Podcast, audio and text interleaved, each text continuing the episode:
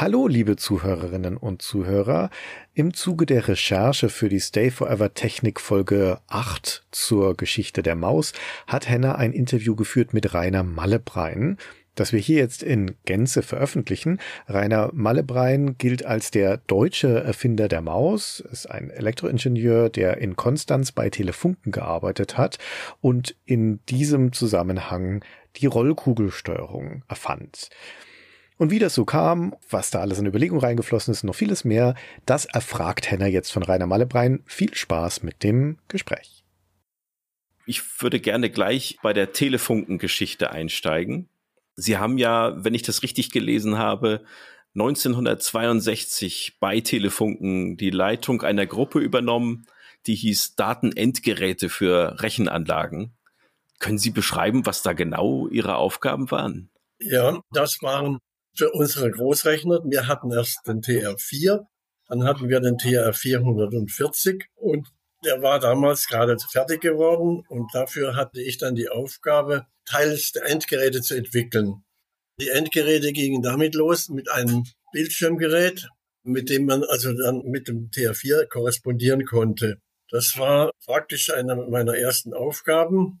Und ich habe dann ein Gerät entwickelt, zunächst für die Bundesanstalt für Flugsicherung in Frankfurt. Da hatten wir einen großen Auftrag bekommen über etwa 40 Geräte, die einen großen Bildschirm hatten. Bildschirm war so ungefähr 1,20 äh, Meter im Durchmesser, rund mit Stahlkolbenröhre. Das war ein hochmodernes Gerät dann eigentlich mit flachem Bildschirm. Und dieses Gerät für die Bundesanstalt für Flugsicherung habe ich dann zu Ende entwickelt. Das war mit meiner Abteilung. Wir waren etwa zehn Leute in der Entwicklungsabteilung. Dazu kam noch die Konstruktionsabteilung. Und wir zehn Leute haben dann dieses Gerät entwickelt, den Ablenkverstärker. Das war so ein analoges Bildschirmgerät, mit dem man die Bilddarstellung analog erzeugt hat. Und zwar so, dass die Linien, die Vektoren zur Luftstraßendarstellung waren gerade Linien, die man aneinandersetzen konnte und verschiedene Längen hatten. Das war schon mal ein riesen technisches Problem. Und dann als nächstes die Schrift. Das war dann also ein Schriftgenerator, der Druckbuchstaben dargestellt hat in fünf oder sieben Linien, also senkrecht, waagrecht, schräg und so weiter. Konnte man dann die Buchstaben darstellen so dass man da Schriften in verschiedenen Größen darstellen konnte. Wir konnten also diesen Bildschirm auch schon beschreiben. Und jetzt war also das Bildschirm fertig. Wir hatten also auch die Beschreibmöglichkeit entwickelt. Und jetzt war noch die nächste Frage, wenn hier ein Flugzeug auftaucht in einer Position, wie kann ich dann sagen, wo das steht? Ich kann also den Finger nehmen, hinzeigen. Da hat man Versuche gemacht. Das waren relativ aufwendige Versuche, indem wir also mit dem Finger auf den Bildschirm zeigten und dann mit einem Ultraschallvorhang in horizontaler und vertikaler Richtung die Position des Fingers genau festgestellt haben und an dieser Stelle, wo der Finger den Schirm berührt, einen Punkt setzen konnten. Das war schon in der Vorstufe. 1965 war das soweit, dass wir das schon konnten. Das ist sehr erstaunlich, so früh schon einen funktionierenden Touchscreen zu sehen, ja. Ja, gut. Jetzt kamen aber die Lotsen und sagten, uh -uh, das wollen wir nicht. Wir wollen nicht die Hand erheben müssen, um da zu markieren. Das strengt uns zu sehr an. Wir möchten gerne das anders haben, so ähnlich wie der Trackball. Der war damals ja große Mode. Die Amerikaner hatten überall Trackballs eingebaut. Und dann haben wir gesagt, ja, aber der Trackball, das ist wieder so ein Problem für sich. Da müssen wir wieder die Tische anbohren. Und das geht nicht so einfach. Den muss man ja einbauen. Und wir wollen ja auch flexibel sein. Also haben wir gesagt, wir müssen was anderes erfinden. Also der Ultraschallvorhang ist dann wieder gestorben. Und dann kam mir dann eigentlich die Idee, mit einer Kugel auf dem Tisch zu rollen, also die Umkehrung des Tracking-Systems. Das heißt, wir haben dann das System geändert und haben dann einfach eine Kugel auf dem Tisch rollen lassen und die Koordinaten der Kugel mussten natürlich in den Rechner übertragen werden. Dazu hatten wir dann an der Kugel zwei Codegeber angebracht. Das waren damals Gray-Codegeber, glaube ich, so viel ich weiß, 5-Bit Gray-Codegeber. Einer für X und einer für die Y-Achse. Kleine Gray-Codegeber von einer französischen Firma. Hat sehr gut funktioniert, das ganze System. Und dann haben wir noch einen Ball da drumherum gebaut. Diese Rollkugelsteuerung. Das heißt also, diese Kugel wurde dann eingebaut in ein rundes Gehäuse, sodass also dann damit die Rollkugelsteuerung fertig war. Das war dann ungefähr 1967. Da war die Rollkugelsteuerung fertig. Teilweise haben wir dann dazu, jetzt muss ich weiter erzählen, ein zweites Sichtgerät gebaut für Telefunken, eins für unsere Rechner. Das eine war ja für die Bundesanstalt für Flugsicherung, das große. Wir haben dann das SIG 100 gebaut.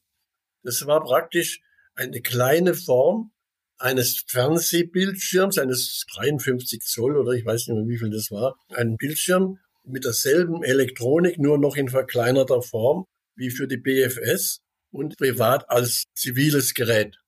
Und dieses Gerät wurde dann mehrere hundert Male gebaut, um an den Rechner angeschlossen zu werden. Das war eine interessante Sache. Wir haben das an den Rechner über ein Koaxialkabel angeschlossen.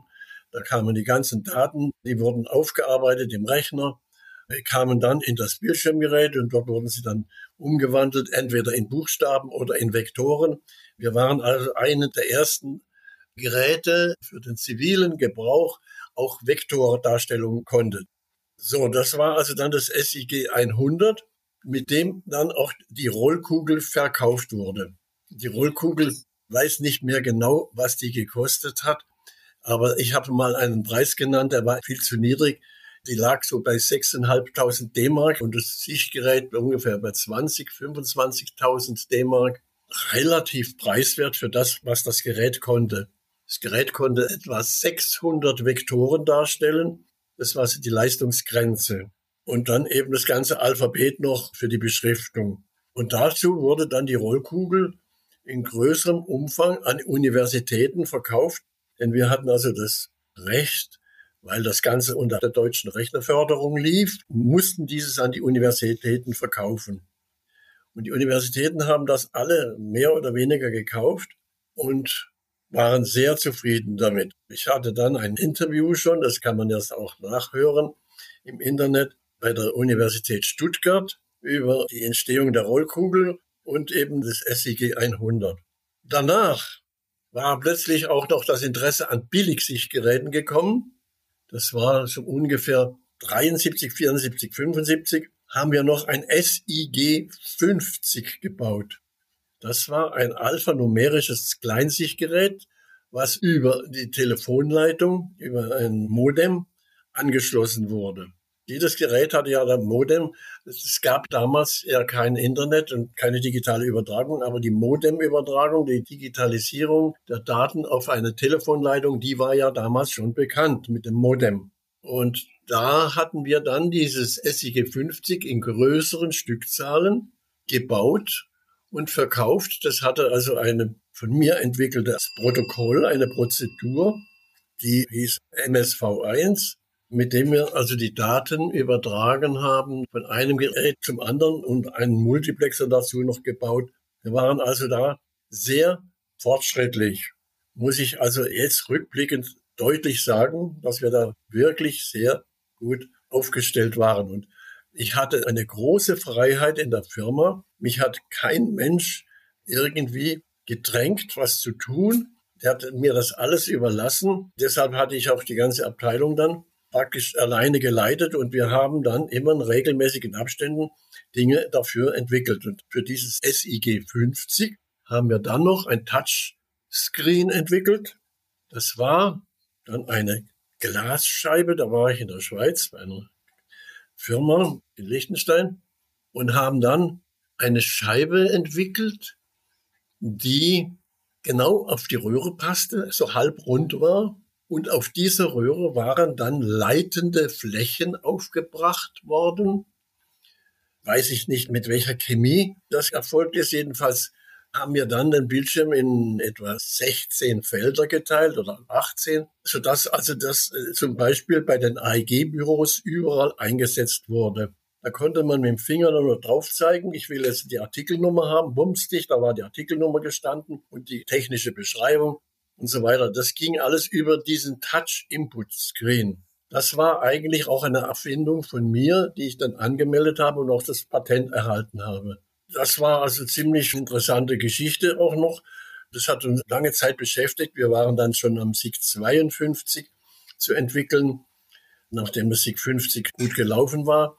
Dann kam der große Umbruch bei AEG und dann wurde meine Abteilung versetzt nach Ulm und dabei habe ich fast meine gesamte Mannschaft verloren. Es war für mich ein Tiefschlag. Ich war in Ulm ohne Mannschaft angekommen und musste in Ulm dann unsere Geräte weiter verkaufen, die wir in Konstanz entwickelt hatten. Aber das war dann eigentlich für mich, da ich Ingenieur und meiner Techniker bin, nicht so unbedingt der große Gag. Dann war die Zeit zu Ende und dann kam ich auf die Idee, wir könnten eigentlich in Amerika ein neuartiges Sichtgerät kaufen, das computergesteuert ist. Also ein SIG 50 Nachfolger. Dann bin ich durch Amerika gereist, mehrere Male, mehrere Wochen und haben mir alle Firmen angeschaut, wo diese Bildschirme entwickelt wurden. Und habe dann eine Firma gefunden auf Long Island, die Firma Ontel, und habe dann das Gerät Ontel OP1 hieß es damals. Wir haben das englisch-amerikanische Begriff OP1 in SIG 52 getauft. Und dieses Gerät haben wir dann aus Ulm her noch einige 200 Mal, glaube ich, verkauft. Es war aber ein richtiger Vorgänger eines Smart Displays, wie dann später sehr genau sogar der PC entstanden ist. Der PC kam ja dann 1981 raus und da war dieses Gerät ein hundertprozentiger Vorgänger eines IBM-Geräts. Vielen Dank schon mal für diesen Überblick. Ich würde gern weiter vorne nochmal ansetzen, nämlich beim Trackball. Sie sagten, die Flugsicherung, die hätte damals schon mit Trackballs gearbeitet. Waren das auch Telefunken gebaute Trackballs oder hatten die da eine eigene Entwicklung? Die Bundesanstalt für Flugsicherung hat nie mit einem Trackball gearbeitet, hat immer mit einer eingebauten Kugel im Tisch gearbeitet. Das heißt, sie sind mit der Hand über die Kugel gerollt und haben also die Kugel im Tisch eingebaut. Aber das war keine Lieferung von Telefunken. Doch, aber das war ja eine einfache Sache. Wir haben das dann eigentlich, ja, man könnte es was sagen, den Amerikanern nachgebaut. Und dieses Sichtgerät SIG 100, haben Sie die Rollkugel, also die Maus, primär für das SIG 100 entwickelt oder primär für die Bundesanstalt für Flugsicherung? Primär ursprünglich für die Bundesanstalt, aber es wurde dann nach einigem Hin und Her eben doch abgelehnt, weil die Leute einfach in diesen Tracking Ball verliebt waren. Ja. Ich las etwas davon, dass sie das 1970 der Bundesanstalt präsentiert haben, beide Geräte nebeneinander und die haben wohl sehr schnell, sagten sie, sich für den Trackball entschieden, zu ihrer Überraschung.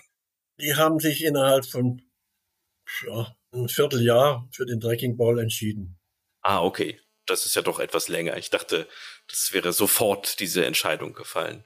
Nein, es war schon ein interner, vielleicht sogar Machtkampf. Da gab es welche, die das befürwortet haben und solche, die das nicht wollten und so weiter. Es war nicht so ganz einfach. Aber da haben wir keine Rolle dabei gespielt.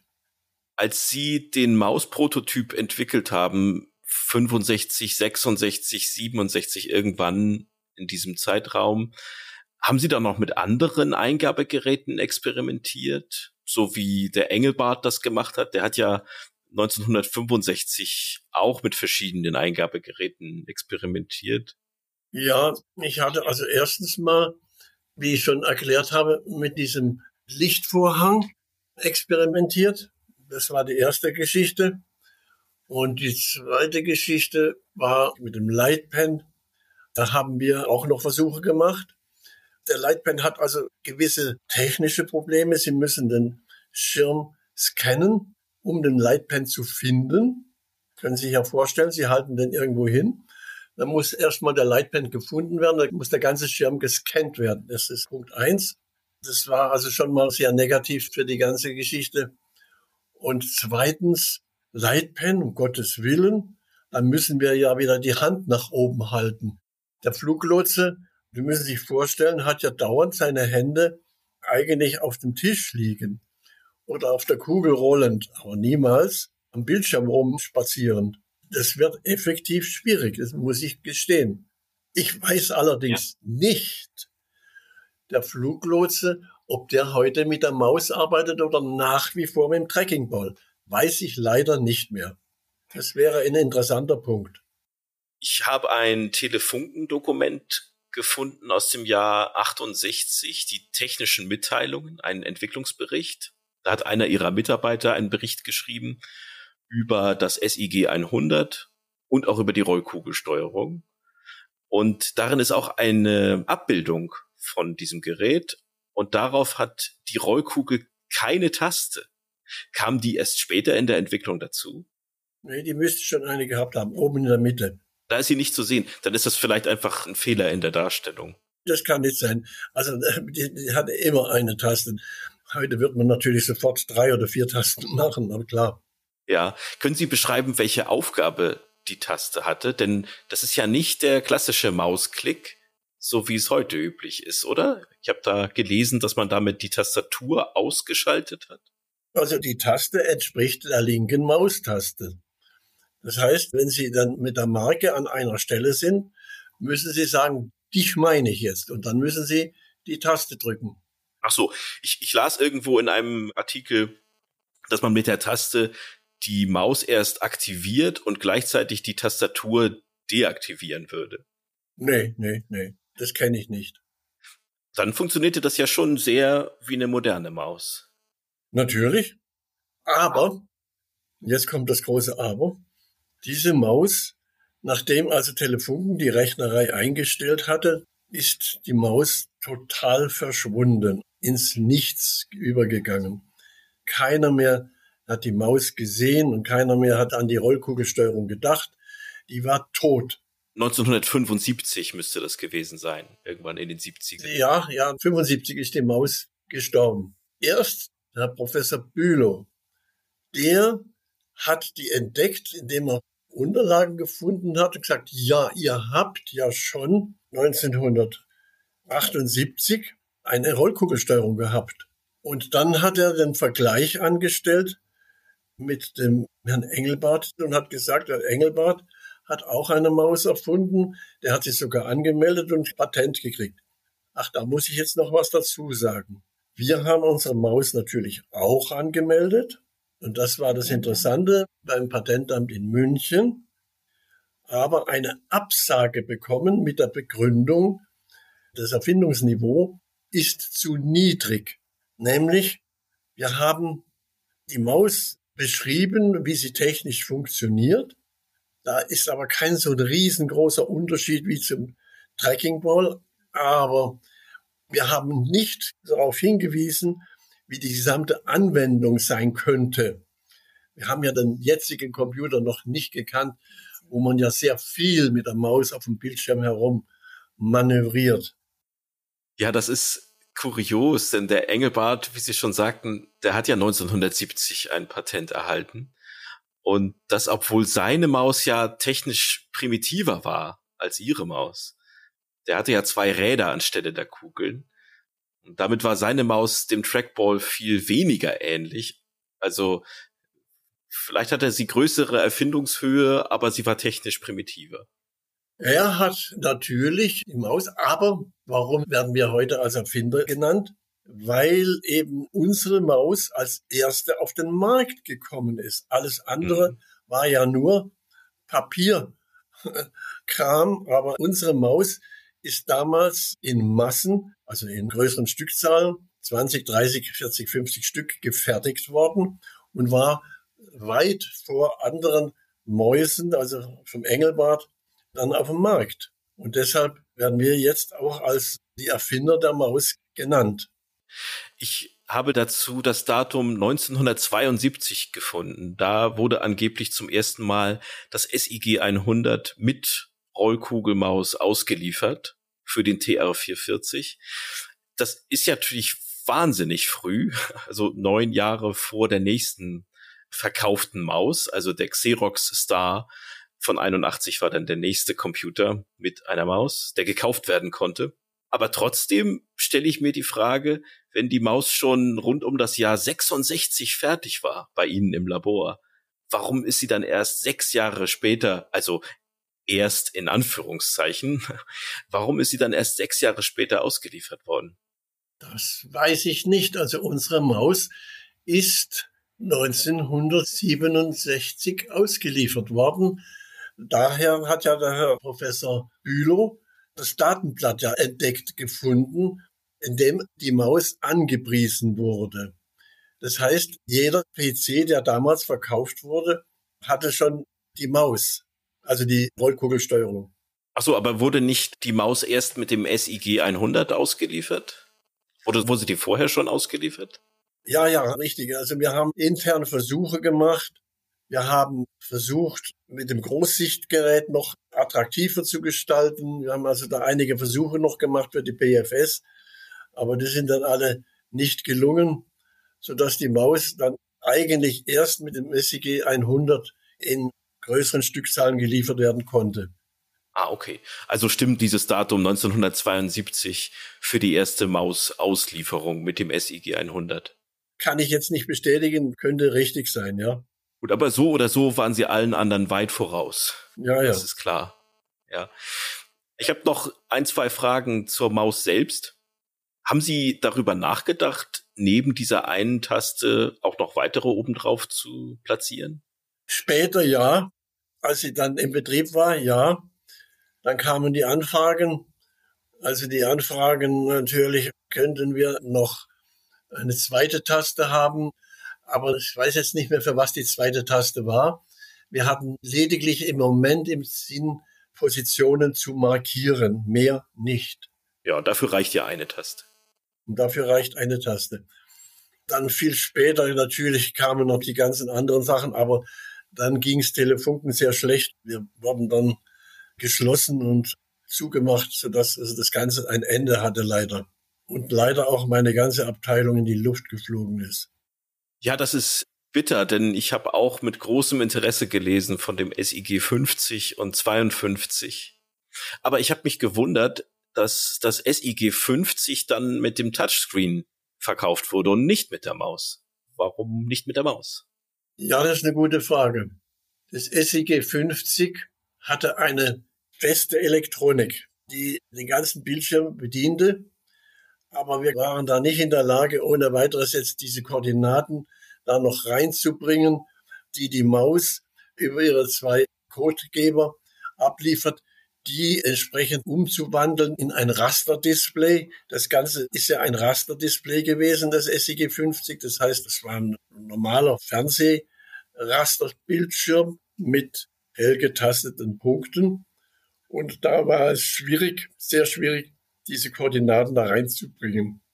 Deshalb haben wir dann gesagt, das machen wir lieber. Und das war doch vollkommen ausgereicht für die damalige Zeit, das mit Input-Screen zu machen. Das war dann eigentlich vollkommen ausreichend. Mhm. Warum haben Sie sich damals für diese Halbkugelform für das Gehäuse entschieden? Denn führt das nicht dazu, dass man die Maus ständig verdreht? Ja, wenn Sie das so sagen jetzt, natürlich klar. Jetzt hat die Maus ja eine mehr oder weniger rechteckige Form. Das Thema habe ich technisch nie gehört. Aber Sie haben recht, die Frage könnte man stellen. Aber da die Maus ein Kabel hatte, das dann immer nach hinten runter unter den Tisch ging, hatte man immer die Maus in derselben Position in der Hand. Durch das Kabel gekennzeichnet. Das heißt, das Kabel ging auch immer schon nach hinten weg. Nach hinten oder nach vorne, je nachdem. Es konnte man umdrehen. Entweder ging es unter den Tisch oder es ging nach hinten zum Fernsehbildschirm. Das war kein Problem. Aber es gab noch ganz andere Probleme, sehr tiefgreifendere, die ich gar nicht erwähnt habe. Die Rollkugel hat natürlich einen Codegeber.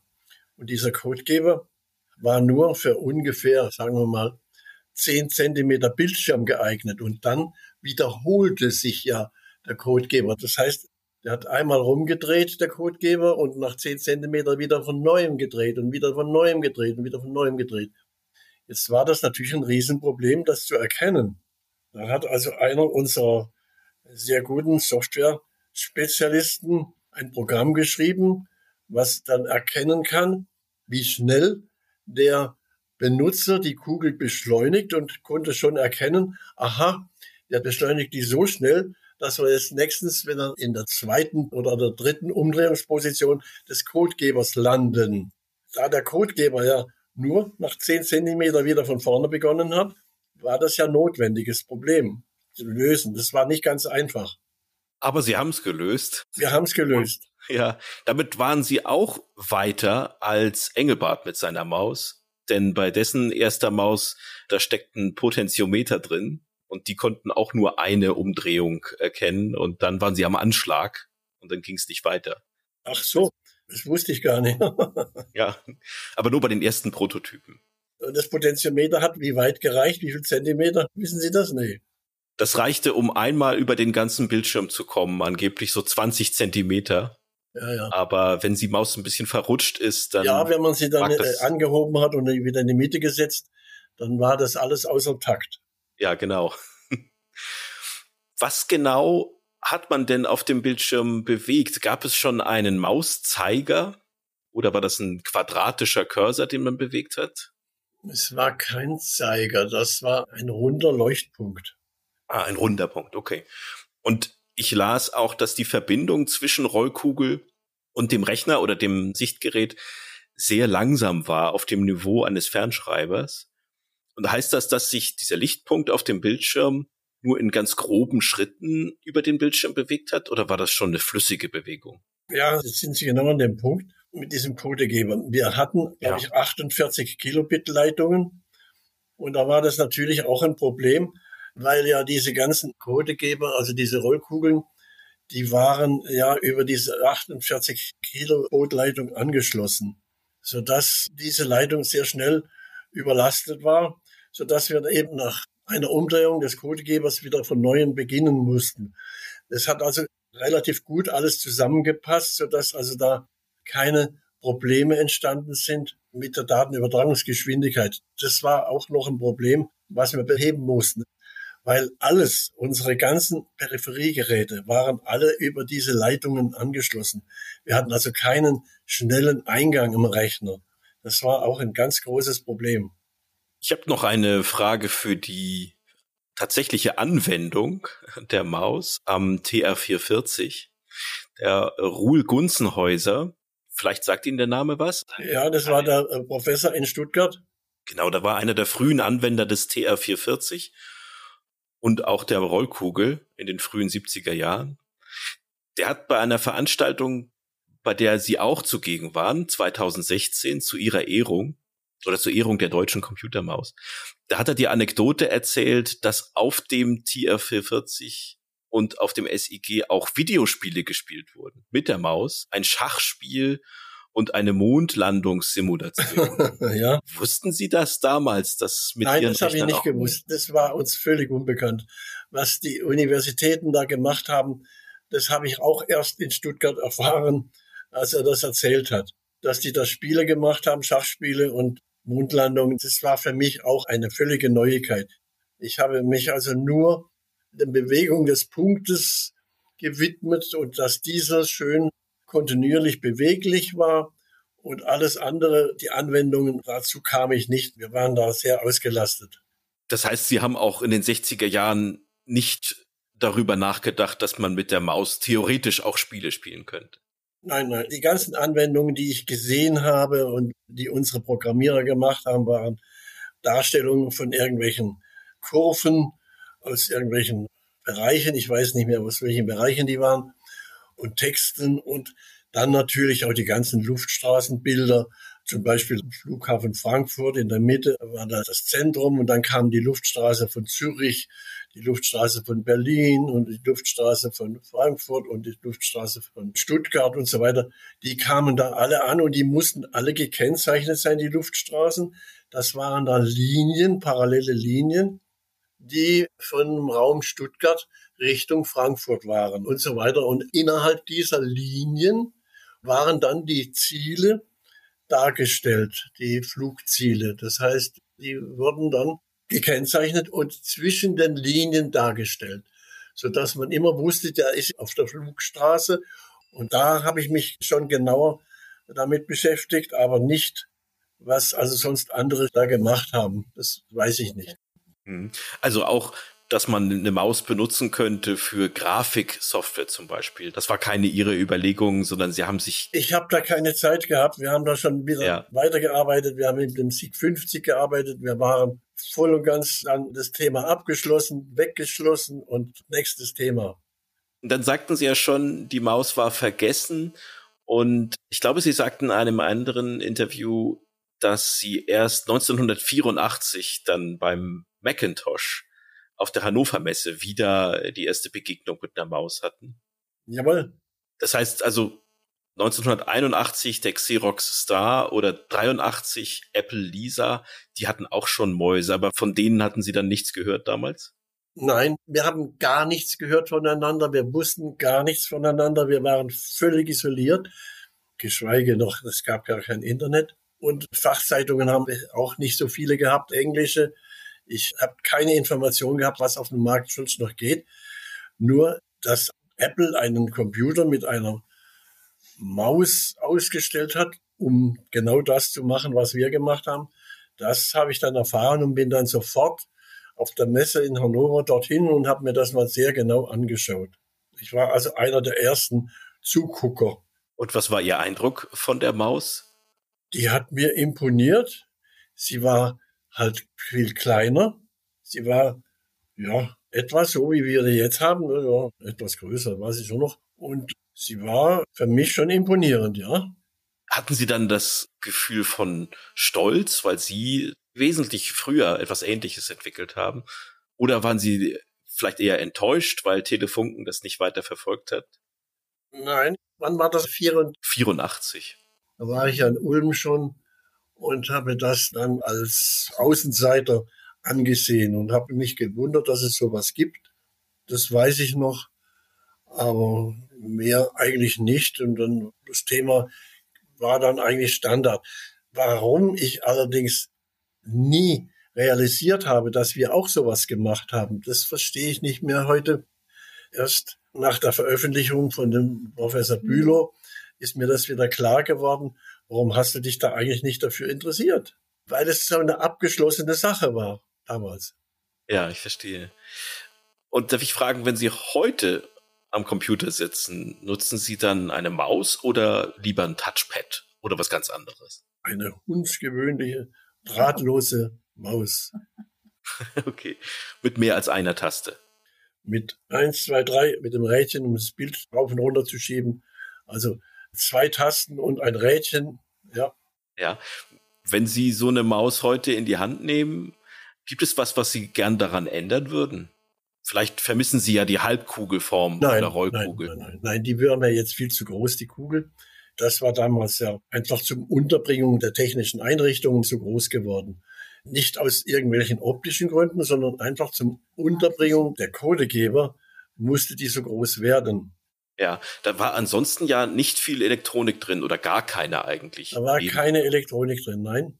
Wir hatten nur technische Probleme mit der Maus nach den ersten Herstellungen der Mäuse und dann haben wir sie an Lager gelegt und siehe da, die ging nicht mehr. Sechs Wochen später, die Maus war tot. Da konnte man nicht mehr rollen. Und dann haben wir analysiert, was war denn los? Und dann haben wir herausgefunden, oh je, oh je, die Codegeber die sind oxidiert. Und das sind Grey-Codegeber gewesen mit Goldfingerchen, die da drauf schleifen. Und diese waren irgendwie oxidiert. Ich weiß es nicht, warum das Gold oxidiert, aber wir haben sie dann alle zurückgeschickt, alle Mäuse wieder auseinandergenommen und sie wieder an die Firma zurückgeschickt und haben dann neue bekommen und die haben dann auch immer funktioniert. Entweder haben die keine Goldkontakte drin gehabt damals, ich weiß es nicht, ich habe die lange gesucht und habe die dann in Frankreich gefunden von einer Firma. Das kann man ja jetzt noch lesen. Wenn Sie die Lupe nehmen und mal die offene Kugel anschauen, können Sie die Firma erkennen, wer das war. Hatten Sie denn auch Probleme mit der Verschmutzung der Kugel? Das ist ja ein Problem, das die meisten späteren kugelbasierten Mäuse hatten, dass man die regelmäßig rausnehmen musste, die Kugel, um die Kugel selbst und die Kontakte, die Walzen zu reinigen. Ich persönlich nicht, nein. Aber das mag durchaus der Fall gewesen sein, dass diese Kugeln Schmutz auf das kleine Rädchen gebracht haben vom Codegeber und das dann sich nicht mehr richtig gedreht hat. Das ist denkbar, aber die war leicht aufzumachen und leicht zu reinigen. Die meisten frühen Mäuse brauchten spezielle Mauspads, sonst funktionierten sie teilweise gar nicht. Aber ich glaube, die Rollkugel funktionierte ganz normal auf der Tischoberfläche, oder? Ja, ja, ja, ja. Auch in der Hinsicht sehr modern. Ich habe noch eine Kugel da. Die werde ich dann unseren Enkelkindern schenken. Eine ja. original nagelneue Kugel habe ich mir gekauft nochmal. Die habe ich noch da liegen und kann sie mir jederzeit anschauen. Sie haben auch eine an ein Museum übergeben, glaube ich. Ich habe eine an das Computermuseum in Paderborn übergeben, jawohl. Aber eine weitere behalten. Und eine, ja, die habe ich hinterher bekommen. Ah. Und zwar ein ehemaliger Nutzer, ein AIG, ein Programmierer, der an irgendeiner Universität gearbeitet hat, hat plötzlich mich angeschrieben. Ich habe gesagt, ich habe noch eine Kohlkugel. Hätten Sie daran Interesse? Und dann habe ich gesagt, ja, selbstverständlich. Und dann hat er mir die geschenkt. Oh, das ist ein rarer Schatz, ja. Denn es gibt ja, Sie sagten, glaube ich, es gab ohnehin nur eine zweistellige Stückzahl davon, 40 oder 50 Stück. Ja, ja, ja, ja, ja. Davon überleben wahrscheinlich nur wenige bis heute. Eine ist in Amerika im Computermuseum, in Mountain View. Die haben den ganzen TR4-Rechner gekauft mit allem drum und dran. Aus Westdeutschland, irgendwie aus Bochum oder ich weiß nicht mehr, wo der her ist. Und haben auch eine Maus gekauft. Und dann hat mich ein Amerikaner, ein Herr Steinbach, angesprochen und hat gesagt, er hätte gern ein Interview mit mir. Und der Herr Steinbach wohnt in Amerika, der wohnt dort in der Nähe des Computerzentrums und hat dann diesen Artikel, der da drüben jetzt ist, in Deutsch und in Englisch, ja, den können Sie in Deutsch oder Englisch abrufen, den hat er geschrieben mit mir. Der ist Deutscher, aber er hat natürlich großes Interesse gezeigt und war sehr angetan von diesem ganzen Bericht.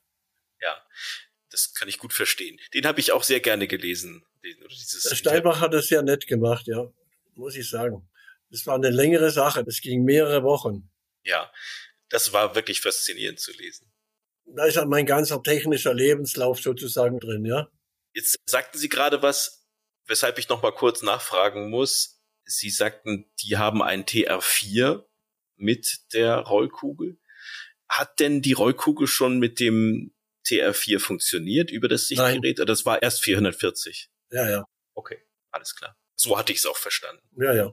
Das heißt, den TR4 den konnte man noch gar nicht über einen Bildschirm und über ein solches Gerät steuern. Nein, nein, nein, nein. Das war ja dann ein Oldtimer sehr schnell geworden. Wir haben in Konstanz ja einen Hochleistungsrechner, das war dann wirklich ein ganz hervorragender Rechner, entwickelt.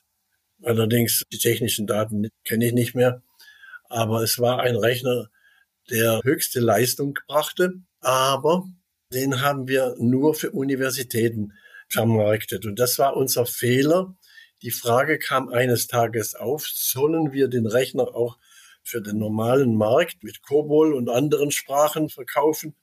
Und es wurde dann abgelehnt von dem Management in Konstanz im Wesentlichen. Das wollte man nicht machen, obwohl also der Rechner ein hervorragender Rechner gewesen wäre, auch für die ganzen kommerziellen Anwendungen. Aber dazu hätten wir die ganzen Sprachen installieren müssen, Cobol, Fortran und ich weiß nicht was alles und entsprechende Assembler noch. Und das war dann zu viel Aufwand. Wir hatten keine Programmierer, die jetzt zum Beispiel Anwendungssprachen entwickeln konnten. Das heißt, die Industriekunden, die sind dann stattdessen zu IBM gegangen. Die sind zu Siemens und IBM gegangen, jawohl. Also hätte sich Telefunken damals anders entschieden, dann hätte die ganze TR-Reihe ja. vielleicht eine Zukunft gehabt. Und damit auch die Rollkugel. Wir haben schon sogar einen TR 450 entwickelt. Das war ein noch schnellerer Rechner, noch größer. Alles war hervorragend. 445 heißt er, glaube ich, entwickelt. Aber der kam dann sozusagen nicht mehr zum Einsatz, weil einfach das Geld der Firma Telefunken ausgegangen war. Und wir haben ja die ganze Entwicklung der Großrechnerei und aller meiner Geräte waren ja alles von der Bundesrepublik bezahlte Entwicklungen. Wir haben ja viel Geld dafür bekommen für diese Entwicklung dieser ganzen Geräte. Die sind ja alles, ja, wenn Sie so wollen, mit Staatsgeldern entwickelt worden. Und dann war das auch zu Ende und die Rechnerei wurde in Konstanz ganz beerdigt. Und es gab die große Katastrophe dann. Aber dann war ich dann nicht mehr in Konstanz, sondern da war ich in Ulm. Das heißt aber, in gewisser Weise war die erste Maus finanziert von der deutschen Bundesregierung. Wenn Sie so wollen, ja. Die sogenannte Rechnerförderung hieß das.